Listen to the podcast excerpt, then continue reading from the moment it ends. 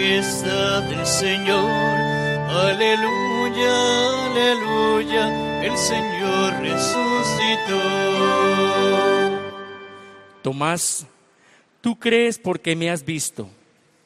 Dichosos los que creen sin haberme visto, dice el Señor.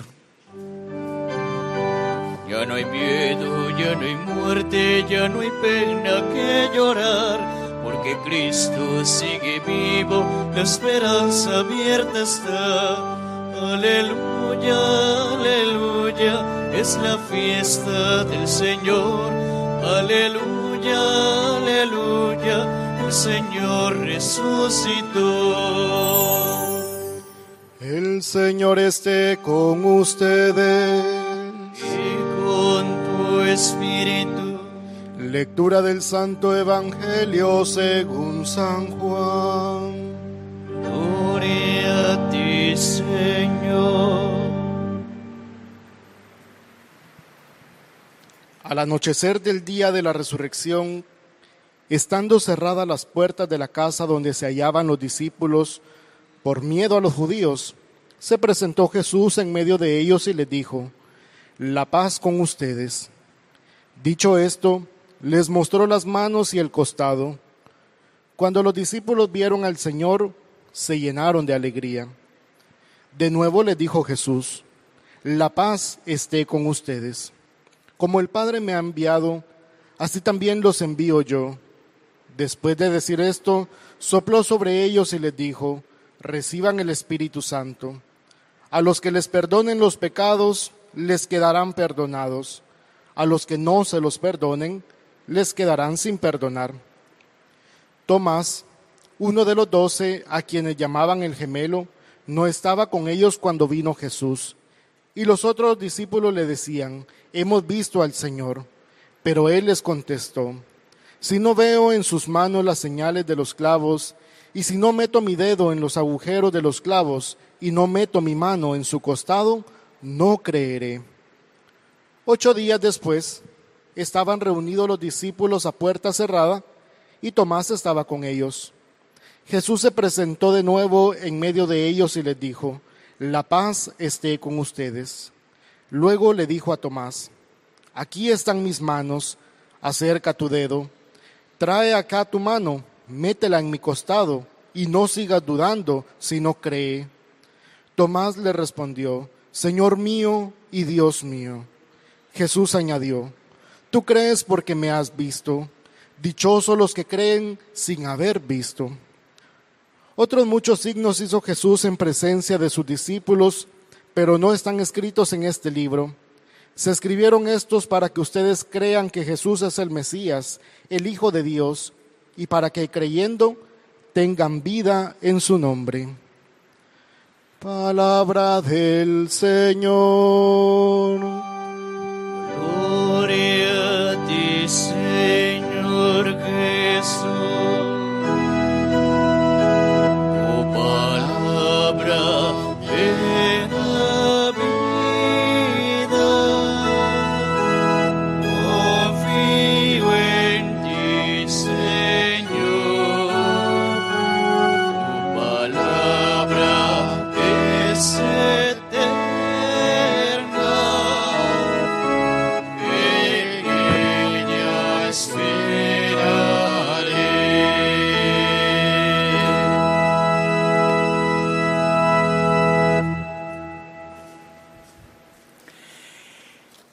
Queridos hermanos, ustedes que participan en casa de esta celebración, reciban un saludo muy alegre de felices Pascuas de Resurrección. Verdaderamente estamos en este tiempo hermoso de la Pascua, un tiempo en el que nosotros pues tenemos un gozo que el mundo no comprende, un mundo que está herido por la pandemia del coronavirus, un mundo que está encerrado en cuarentena, pero a ese mundo nosotros le decimos, aleluya, el Señor ha resucitado. Señor resucitado. Verdaderamente, hermanos, parecería extraña esta mezcla, el gozo de la resurrección y la pena del mundo, el sufrimiento del mundo y la alegría del resucitado. Pero eso es la fe cristiana, una luz de esperanza y de misericordia que brilla en las tinieblas. Por eso hoy nosotros queremos renovar esta alegría de Pascua. Recordemos que estamos en este segundo domingo llamado desde tiempo de San Juan Pablo II el domingo de la misericordia. ¿Por qué? Porque a los ocho días de su resurrección Cristo se aparece, se aparece y da a sus discípulos que estaban como nosotros, encerrados. Nosotros por la pandemia, ellos por miedo a los judíos, el Señor se les aparece y les da tres regalos muy hermosos. El Espíritu Santo, el don de la paz y también, hermanos, por así decirlo, la misericordia. Desde nuestra casa digamos juntos, gracias Señor Jesús. Gracias Señor Has Jesús. vuelto a la vida Has vuelto a la y vida. nos das vida abundante y nos das vida abundante con tu espíritu, con tu espíritu, con la paz, con la paz, con la con misericordia. la misericordia. Entonces la iglesia, hermanos, en el mundo tiene un rostro, el rostro de la misericordia. ¿Qué es la misericordia? La misericordia no es lástima. Me da lástima esa persona que está por ahí, me da lástima aquel que está por allá. Siento lástima y me olvido. No. La misericordia es una actitud muy importante. Es el amor. El amor del que dice el Papa Francisco comienza poniéndonos en el lugar del otro. Qué hermosa esa lectura de Hechos de los Apóstoles que escuchamos hoy. Dice que en la comunidad nadie pasaba necesidad, porque todos compartían lo que tenían. Si uno escucha esto, dice, pues eran comunistas. Ustedes saben que el comunismo decía que todo era de todos, porque todos éramos iguales, y bueno, eso fracasó porque siempre unos se sentían más iguales que otros. No, no se puede vivir, hermanos, la misericordia, la caridad, la solidaridad, porque yo lo pienso, sino porque yo lo siento. Repito la frase de Papa Francisco, ponernos en los pies del otro, en los zapatos del otro.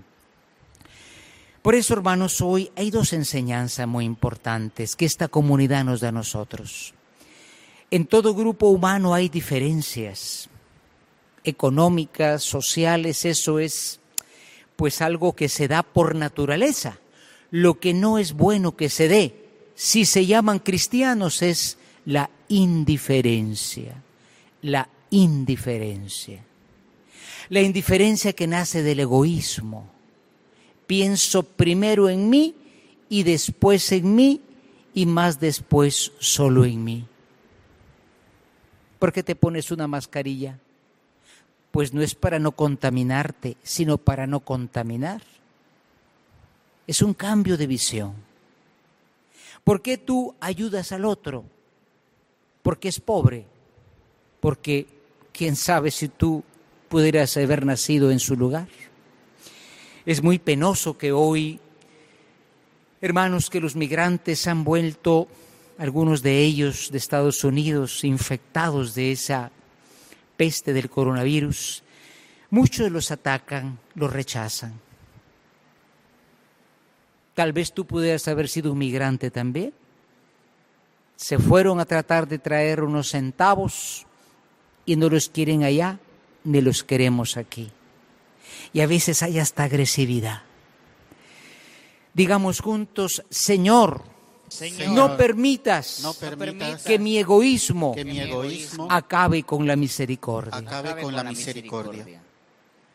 Por eso digo, la misericordia es ante todo imitar a Dios. Porque Dios, dice el Evangelio de Mateo, es un Dios misericordioso que hace salir el sol sobre buenos y malos y manda la lluvia a justos e injustos. No se puede tener misericordia sin tener un corazón nuevo. Qué hermoso lo que dice hoy el apóstol en su carta cuando dice, Pedro, ustedes tengan una vida nueva en Cristo. Hoy se repite mucho la palabra aleluya. Aleluya quiere decir alabemos al Señor. Pero la alabanza que el Señor quiere es ejercer la misericordia, sentir lo que el otro está pasando y no encerrarte en tu propio egoísmo. Ya estás encerrado por la cuarentena, no te encierres en el egoísmo. La vida nueva, hermanos, es tener los sentimientos de Cristo Jesús. Cristo Jesús hizo muchos milagros, pero no los hizo como hacen algunos milagros porque tienen el poder. No.